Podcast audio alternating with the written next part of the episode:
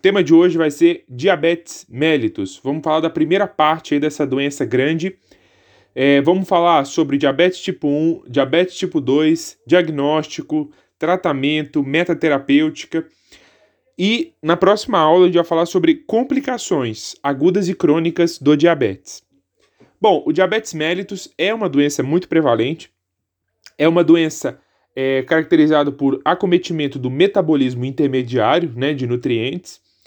Mas, para fins de prova, vamos focar, primeiro, no diagnóstico. Como que a gente faz o diagnóstico do diabetes mellitus? Seja ele diabetes tipo 1 ou diabetes tipo 2.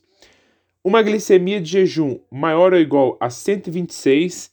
Detalhe, lembrando que o diabetes tipo 1 é um quadro mais franco, mais agudo. Em geral, o paciente pode chegar já é, numa complicação aguda, que a gente vai falar que é a cetoacidose.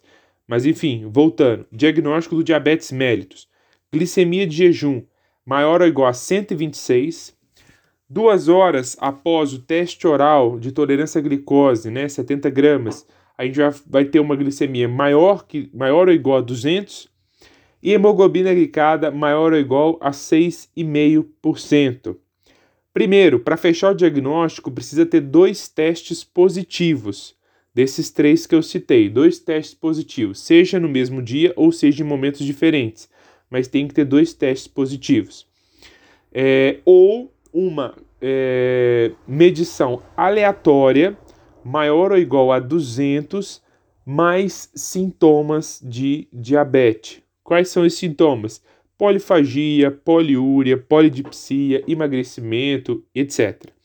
Então, podemos fazer o diagnóstico com a medição aleatória e basta uma vez essa medição aleatória maior que 200 mais sintomas para fechar o diagnóstico ou essas três formas, glicemia acima de 126, teste oral de tolerância à glicose maior que 200, hemoglobina glicada maior que 6,5. Dois testes positivos, o diagnóstico está feito pode ser o mesmo, repetido em outro momento, ou pode ser dois diferentes no mesmo exame. Bom, vamos lá. Primeiro, dividir os dois tipos de diabetes: diabetes tipo 1 e diabetes tipo 2. Diabetes tipo 1, caracterizado por hipoinsulinismo absoluto, ausência de insulina. Diabetes tipo 2, resistência à insulina. O paciente ainda tem insulina. Primeiro, vamos abordar aqui o diabetes tipo 2. O diabetes tipo 2 é uma resistência à insulina caracterizado por exaustão secretória das células beta. Então, paciente que secreta muita insulina ao longo do tempo gera um quadro de exaustão. Existe uma associação com Roma-IR, né, que é um índice de resistência. Isso não é pedido de, de rotina, tá? É um exame. É, você tem importantes fatores genéticos e ambientais envolvidos. Interessante, o diabetes tipo 2 tem, os fatores genéticos são mais proeminentes do que o diabetes tipo 1, mesmo sendo uma doença autoimune. Paciente típico, maior de 45 anos e obeso, alto IMC. Lembrar que hoje em dia nós temos bastante crianças obesas, então isso não descarta o diagnóstico. Somente no diabetes tipo 2 a gente tem o estado de pré-diabetes. O que é esse estado de pré-diabetes? Glicemia de jejum de 100 a 125 teste oral de tolerância à glicose de 140 a 199 e hemoglobina glicada de 5,7 a 6,4%. Então, esse é o estado de pré-diabetes. Além disso, também o diabetes tipo 2 é o único que a gente faz rastreamento. A gente vai fazer o rastreamento sempre, de 3 em 3 anos. Para quais indivíduos? Indivíduos que têm IMC maior ou igual a 25, 25 e apresentam fator de risco. Que fator de risco? Hipertensão arterial sistêmica, dislipidemia, é, acantose nigricans, síndrome de ovários policísticos, etc. Né? Ou que tenha mais, é, que tenha 45 anos ou mais. Então, rastreamento nessas duas situações. Como que a gente pode pensar no quadro clínico do diabetes tipo 2? O quadro clínico, em geral, é assintomático, por anos. Né? O paciente assintomático não percebe e quando abre o quadro clínico, muitas vezes ele está com sintomas de lesão de órgão-alvo. Né? Ou também pode apresentar os próprios quadros, os sintomas clássicos da diabetes mellitus. O tratamento, como que a gente vai fazer? Sempre, primeiro, dieta e exercício físico para todo paciente, sempre a redução de pelo menos 7% do peso e a prática de pelo menos 150 minutos de exercício por semana, exercício físico, e entrada da metformina, tá? É, o pré-diabético a gente pode entrar só com a dieta e exercício físico. Já não, diabetes confirmado a gente entra com a metformina, é o é, medicamento de primeira escolha.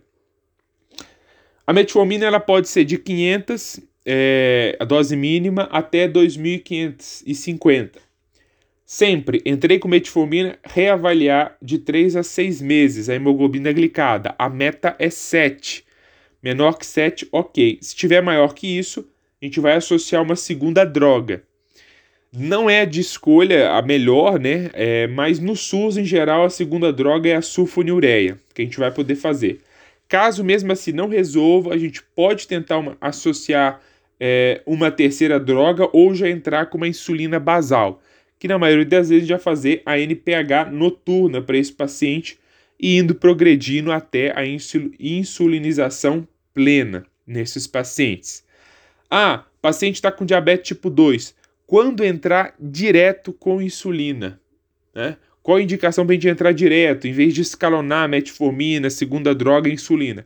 Indicação de insulina de cara: glicemia maior que 300, gestantes não utilizam antidiabéticos orais, doença renal avançada, dialítica, hemoglobina glicada maior ou igual a 10, estresse agudo, ou seja, infecções, cirurgias, ou sintomas francos de hiperglicemia, principalmente perda de peso não intencional.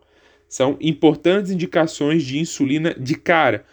Pode estar associado com a metformina? Pode, mas a gente entra de cara com a insulina nesses pacientes. Lembrar que a insulina noturna a gente entra com 10 unidades.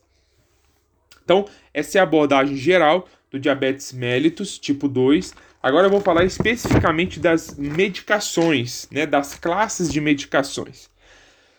A gente tem quatro classes principais: as que reduzem a resistência à insulina, as que aumentam a liberação de insulina, as que aumentam a secreção de incretina e os inibidores do SGLT2, que reduzem a reabsorção tubular de glicose. Então, essas quatro classes. Primeira classe de redução da resistência à insulina, nós temos as biguanidas e as glitazonas. Nas biguanidas, o medicamento clássico é a metformina. A metformina ela é o de escolha, sempre. Primeiro, de escolha na ausência de contraindicação. Atua no fígado, promove redução do peso. Lembrar, tem risco de acidose lática, perda de vitamina B12, né, deficiência de vitamina B12, porém produzem benefício cardiovascular. Qual é a contraindicação para esse medicamento? Insuficiência renal e insuficiência hepática. Outra, dro outra classe das que reduzem a resistência à insulina, as glitazonas. Qual é o medicamento? Pioglitazona. A pioglitazona, diferentemente da metformina, ela atua no músculo. Ela tem efeitos adversos como aumento do peso, retenção de sal e piora quadros de insuficiência cardíaca grave. Além disso, tem risco de fraturas. Então, essas duas classes estão, essas duas, dois tipos de medicamentos estão dentro das classes que reduzem a resistência à insulina. Segunda classe, que aumenta a liberação de insulina. Temos duas, as sulfonilureias e as glinidas. As sulfonilureias, as principais medicações são a glimepirida, a gliclazida, a glibenclamida. São as três principais. Lembrar que tem risco de hipoglicemia, então se o paciente tiver hipo, com hipoglicemia é contraindicado a utilização desse medicamento. Podem aumentar o peso, porém tem um benefício, é baixo custo. Né? A outra medicação são as glinidas, que é a repaglinida, que possui um controle de glicemia pós-prandial. Terceira classe de drogas são os que aumentam a secreção de incretina. Basicamente, vão fazer o controle fino da secreção de insulina, né? conforme a glicemia. não causando a hipoglicemia. Então, um controle mais fino na liberação da insulina aí, sempre é, conforme os níveis de glicemia. Dois tipos de medicamentos: inibidores da DPP4 e os análogos do GLP1.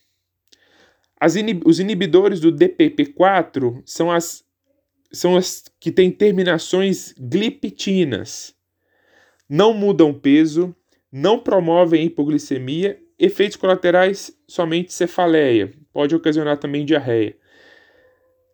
As outras drogas são os análogos do GLP-1. Esses são os de escolha, de primeira linha. São os com terminações glutidas.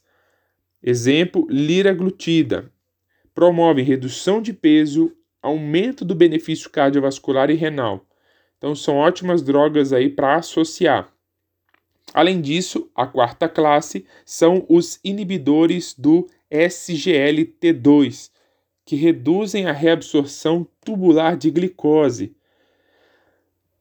São as drogas com terminações gliflosinas. Né? Essas são as terminações ação renal, reduzem peso, reduzem a pressão arterial, aumentam o benefício cardiovascular e renal.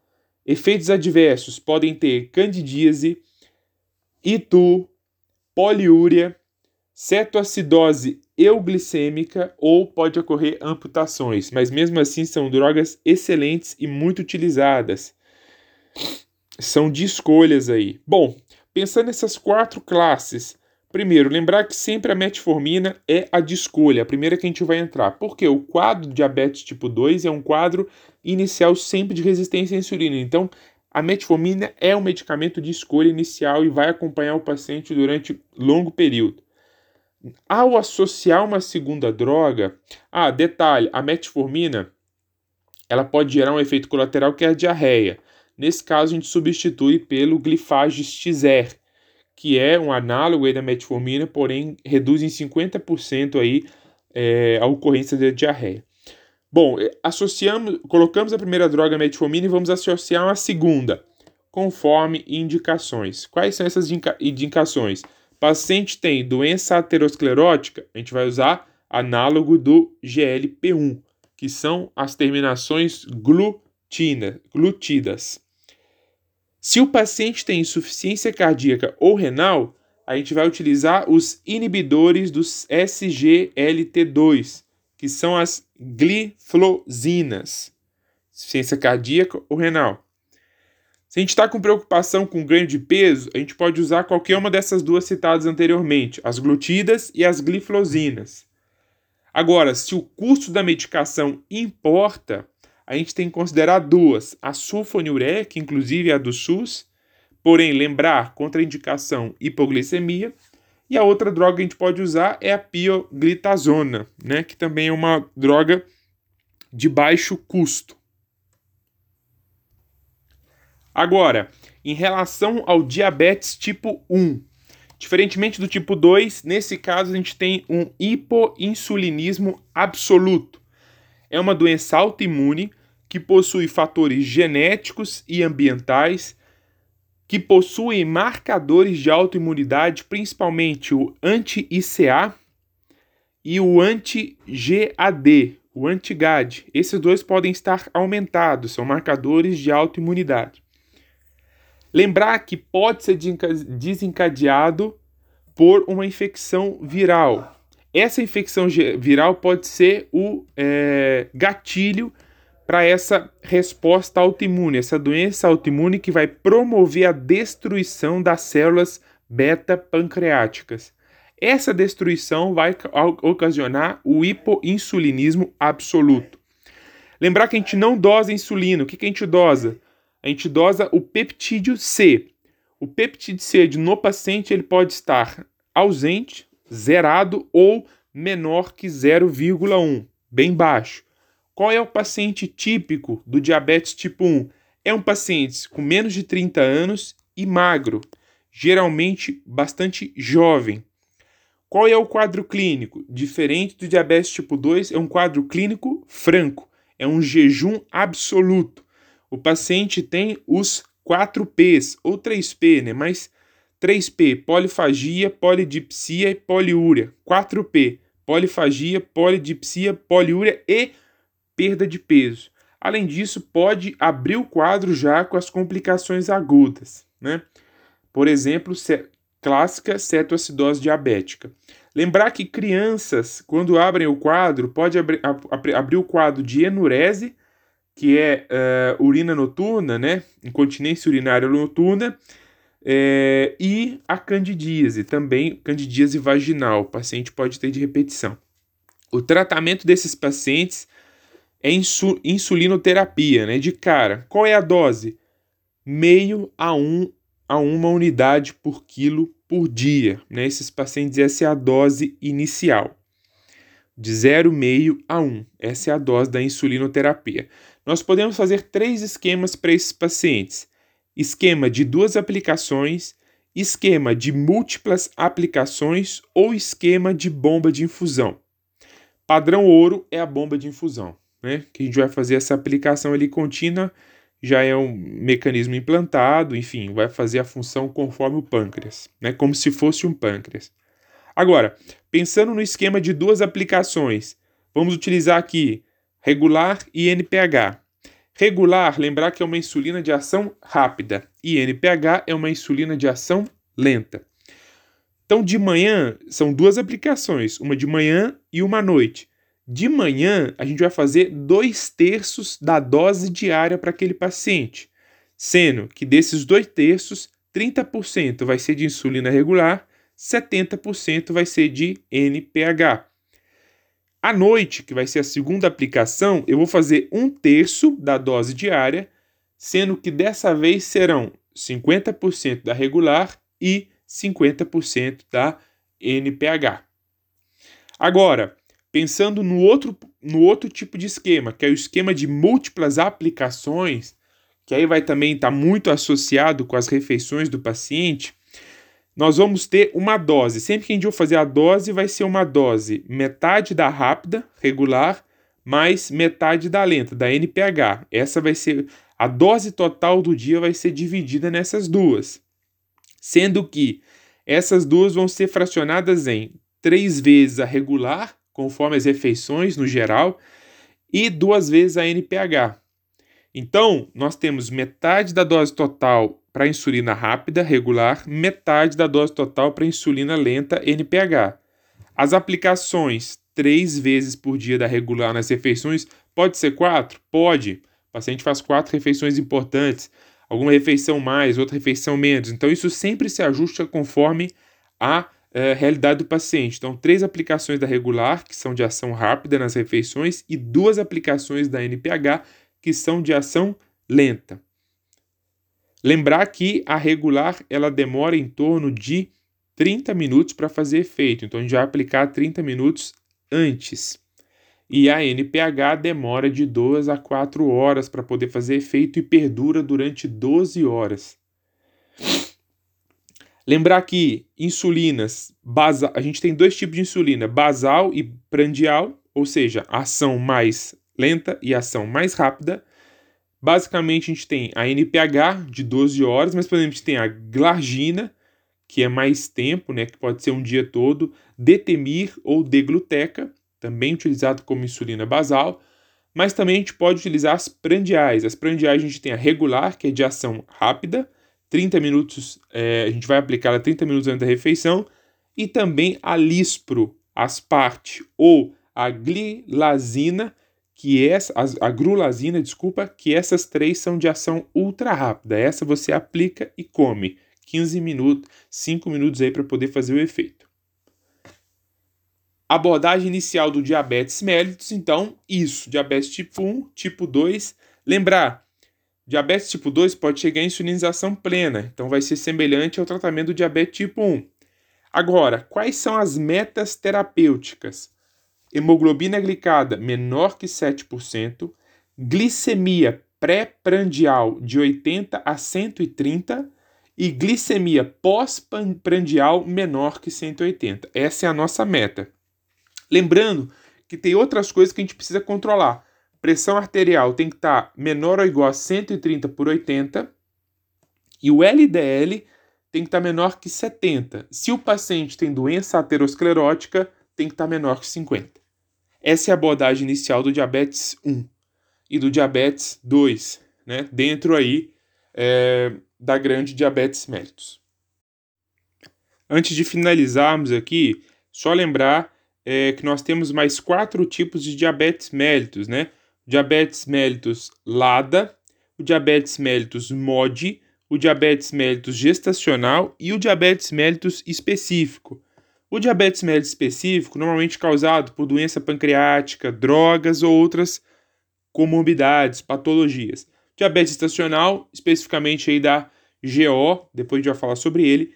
O diabetes MOD, em geral, genético, jovens magros ou obesos, né, para a gente poder lembrar aí para a questão de prova. E o diabetes LADA é um diabetes autoimune tardio em adultos e que possui evolução lenta. Para finalizar, última coisa, paciente e insulinoterapia, tratamento com insulina, lembrar sempre da hiperglicemia matinal. A gente precisa estar atento a isso. O que, que é isso? O aumento da glicemia de jejum. Nós temos duas principais causas: fenômeno do alvorecer ou efeito Somoji. O fenômeno do alvorecer é a manhã desprotegida deste paciente. É o paciente que chega de manhã com realmente a glicemia aumentada. O efeito Somoji é uma hipoglicemia da madrugada. Então o paciente faz uma hipoglicemia e de manhã ele tem um efeito rebote. Como que a gente vai fazer o diagnóstico? Para diferenciar, o melhor que ia ter era fazer a glicemia de 3 horas da manhã, mas a gente vai ficar fazendo isso de rotina. A conduta, a gente pode fazer um teste, colocar NPH mais tarde, e nesse caso, o fenômeno do alvorecer, a gente vai conseguir descobrir se é ele, ou reduzir a NPH ou, além disso, um lanche à noite que a gente vai descobrir se é o efeito Somoge. Em geral, a gente pode fazer as duas coisas, né? Para esse paciente, colocar NPH mais tarde e reduzir a